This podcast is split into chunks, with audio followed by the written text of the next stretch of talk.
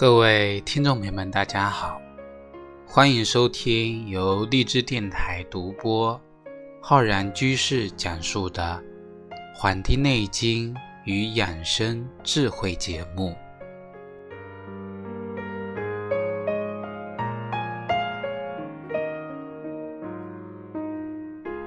本期节目呢，要跟各位听众朋友分享我们这个。季节养生的知识。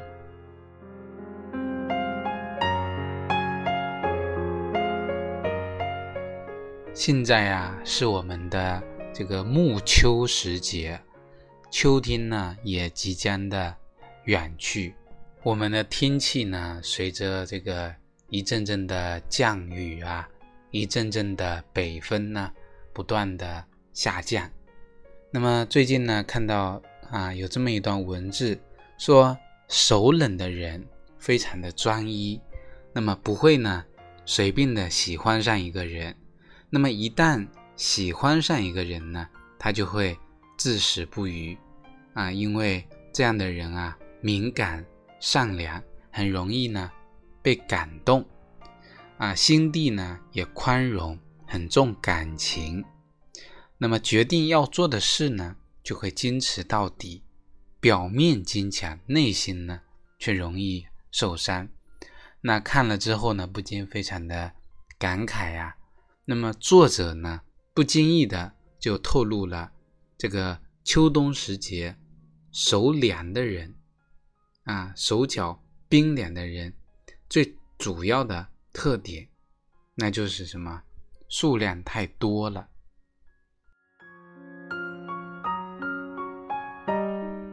那多到了，就是可以涵盖了我们所有性格的一个特质。那么手脚冰冷的人呢，往往呢，啊，手冷的人伴随着脚凉，啊，看起来呢，仿佛就是因为内心啊比旁人呢更温暖几分，所以手脚啊比别人呢更冰冷几分。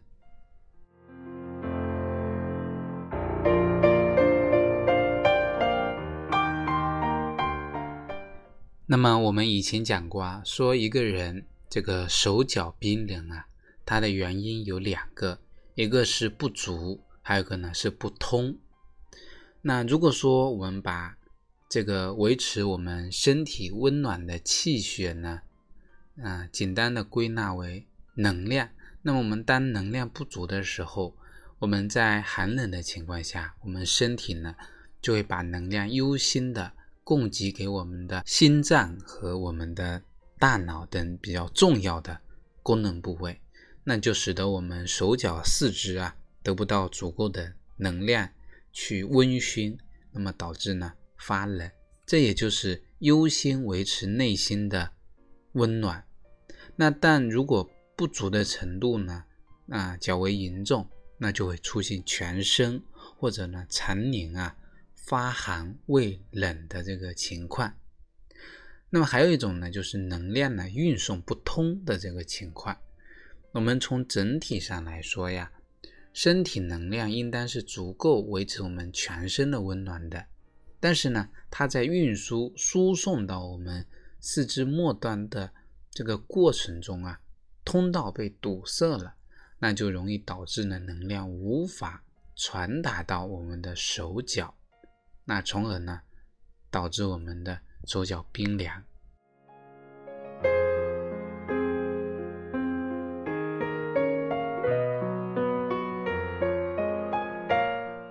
这个呢，就是我们之前讲的啊，一个人这个四肢啊、手脚呢出现冰冷、怕冷的情况呢，一般呢原因有这两个，一个就是你的能量不足了，还有一个就是你的。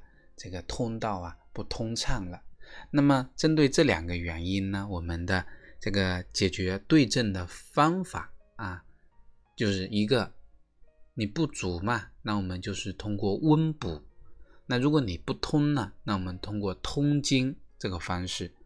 不过呢，有时候也会有第三种情况，就是呢，不管是足与不足，通与不通，那都会有手脚冰凉。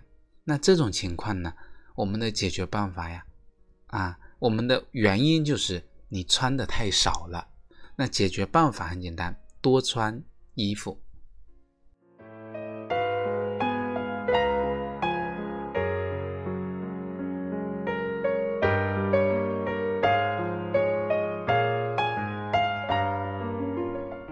那么记得以前啊，有这个这样的一个故事，说有一个一年冬天啊，这个男孩呢发现自己的女友啊出现脸色啊泛青啊，嘴唇发紫的这个情况，于是呢就带女朋友呢去这个医院呢去看大夫。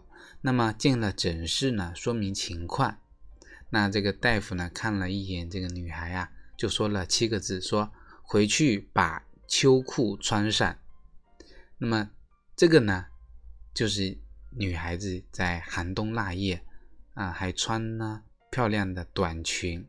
所以说，这个秋冬的手脚冰凉的第一大对症的原则应该是什么呢？其实就是我们讲的要防寒保暖。防寒保暖，顾名思义的，就是顺应着这个天气温度的变化。啊，适当的呢增加衣服、衣物啊，防止呢寒冷的侵袭，来维持我们身体的一个温暖。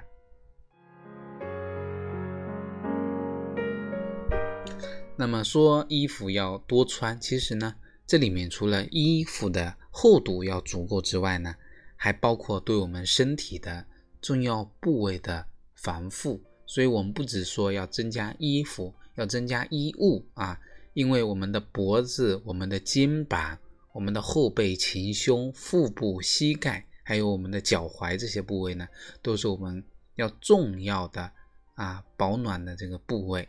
那么我们除了穿衣服，还得这个帽子，还有我们的保护我们的耳朵的，还有我们的腹部的啊，我们的袜子等等的这些呢，都是我们通过这个。外在的手段呢，来保护我们身体的这个工具。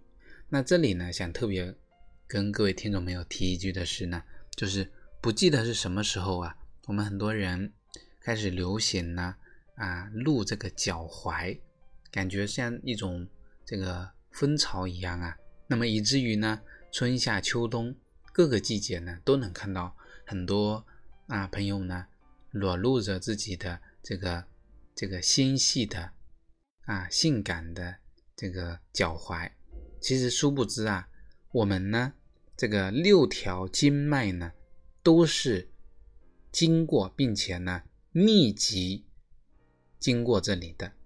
我们一旦我们的脚踝受寒啊，那么它的影响啊，就非常广了。所以呢，实在呢是非常想想呢，劝我们的听众朋友以及听众朋友的。朋友、家人啊，一定呢要顺应四时的规律。毕竟呢，谁也不喜欢生病的感觉，尤其呢是很多像有风湿啊、老寒腿之类的这种慢性的顽疾。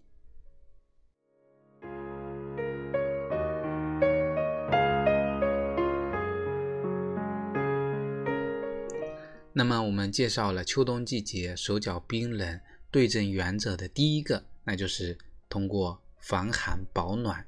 其实这个就是我们的第一个屏障了啊，能够抵御外邪侵袭，那么身体呢自然就能够保持一个温暖。那么我们的第二个原则呢，就是保持啊饮食和睡眠的充足和有规律。那这里主要呢是想劝慰我们。就是为了减肥而节食，或者呢不吃主食的这个听众朋友，和没事呢就喜欢熬夜的听众朋友了。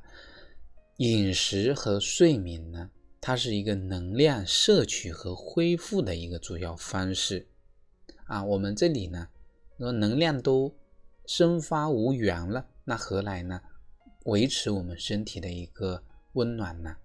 说如果我们啊这个。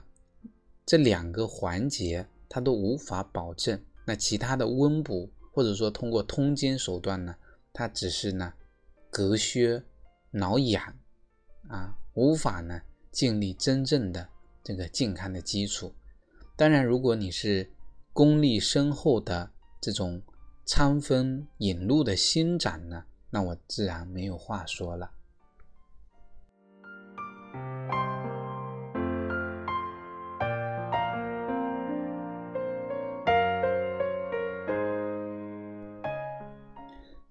我们来讲讲啊，这个保护好我们的这个手脚，做好呢这个秋冬季节的一个啊保暖工作。第三个原则，我们才会讲到的是通过各种的这个针对手脚冰冷的这个调养的手段。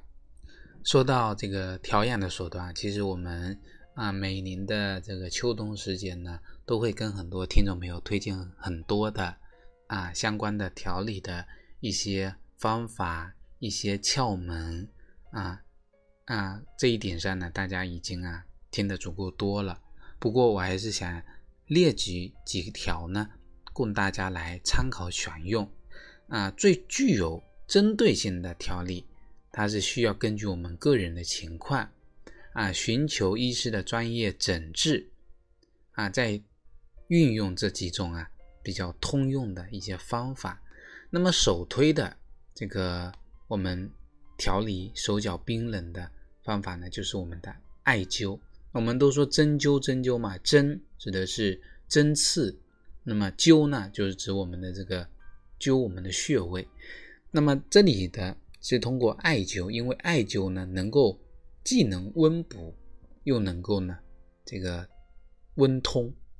既能够补阳，又能够这个通络，那对于我们手脚冰凉的多数类型呢，它都是一个适用的。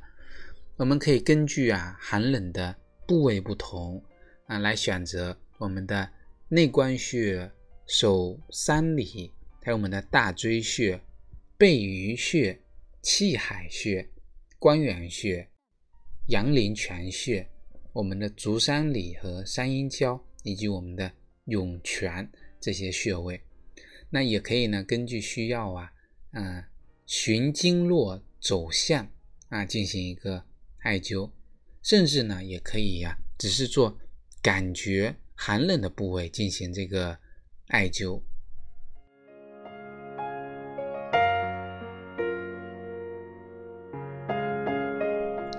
那么艾灸呢，我们。如果说是通过这种温补啊，那么我们艾灸的时间呢，一般在三十分钟左右。那么以舒适为宜，少则这个效轻，多则呢会伤身，所以说还是得适中。艾灸的方法呢，可以通过艾条悬灸啊，这是一个比较啊我推荐的一个方法，因为呢用艾灸盒或者说随身灸什么的。一个就是施灸部位呢会比较散乱，二者呢这个温度呢无法灵活的来掌控，容易呢烫伤。再加上啊，因为这个秋冬季节啊天气呢比较干燥，那么艾条啊通过艾灸之后，我们很多人呢容易出现干燥的情况，所以说艾灸之后呢需要注意补充水分。那我们可以通过一盏清茶或者呢温水，就能够很好的来慰藉我们的这个身体。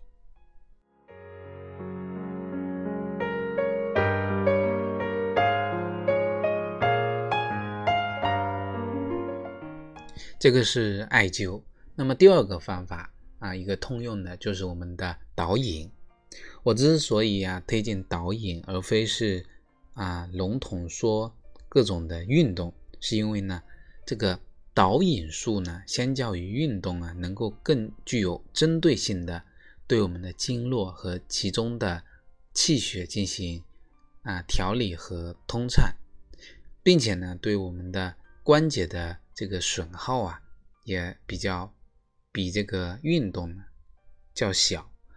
那么秋冬季在室内呢？只要有一方小小的空间啊，就可以施展这个导引术，也无需要呢一个特殊的场地，也不需要呢哪些设备跟器材。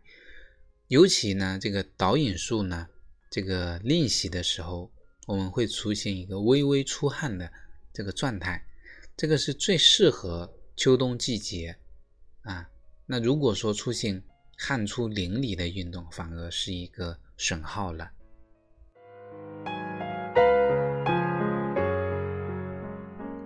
那至于说什么样的这个导引有效呢？其实不需要太多的这个思量。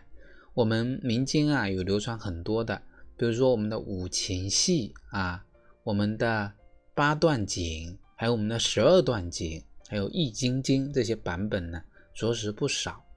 那其实我们只要呢是自己有缘学得，能够呢这个坚持习练的呢，就是好的。也不要呢太过担心自己的动作是否正确呀，是否规范啊。其实啊，只要呢坚持习练，自然能够明白呀，它每一个姿势与动作它的这个含义，那并且呢从中受益，这样呢我觉得就足够了。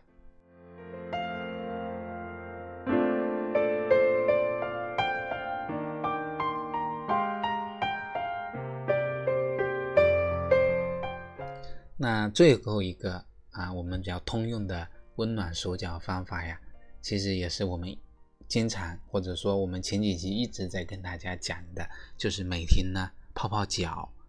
你有自己惯用的泡脚方也好，没有的话，只通过用热水也是非常好的。每天呢泡脚半个小时，水温不要过高，水量呢要没过我们的脚踝。泡到全身微微汗出，温暖啊，舒服，不仅呢对气血循环大有好处，而且能够帮助我们啊助眠啊，这个解除疲乏。对那些睡前没有手机就无法入睡的朋友呢，可能是一种拯救。不过呢，我们很多听众朋友要是玩手机玩到呢这个连泡脚水凉了都不想动呢。那我呢，其实也是无能为力的。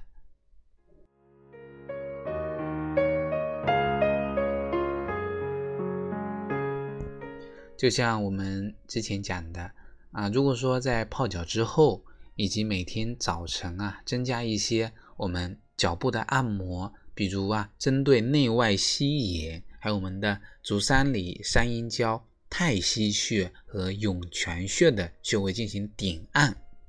或者是在这个脚底做由足心向脚趾方向的一个推按，那么都会收获到一些呀神奇的效用的。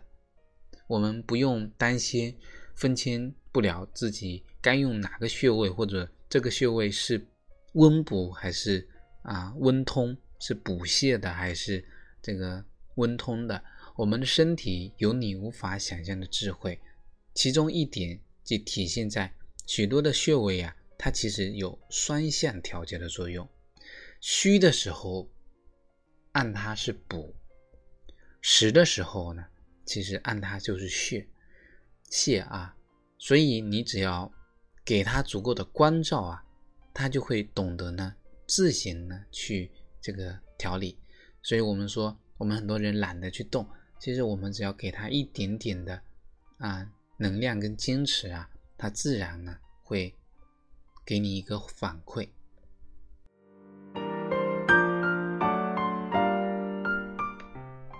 好了，我们本期的节目呢就跟各位听众朋友分享到这里啊。其实除了以上的这些呢，还有一个很重要的情志层面的一个影响，应该也要受到注意。但是呢，鉴于这个比较抽象复杂，我们之前也讲了情志养生的。这个方面，那么我呢也只能老生常谈的劝大家呢，在身心研究如此迅速发展的时代呀，努力的去识破各种情绪的真相，去成为啊生活的主人，去成为一个真正内心温暖的人，那样呢，你的身体呀也会啊逐渐的温暖起来。好了，我们本期的节目就到这里，非常感谢大家收听。咱们下期再会。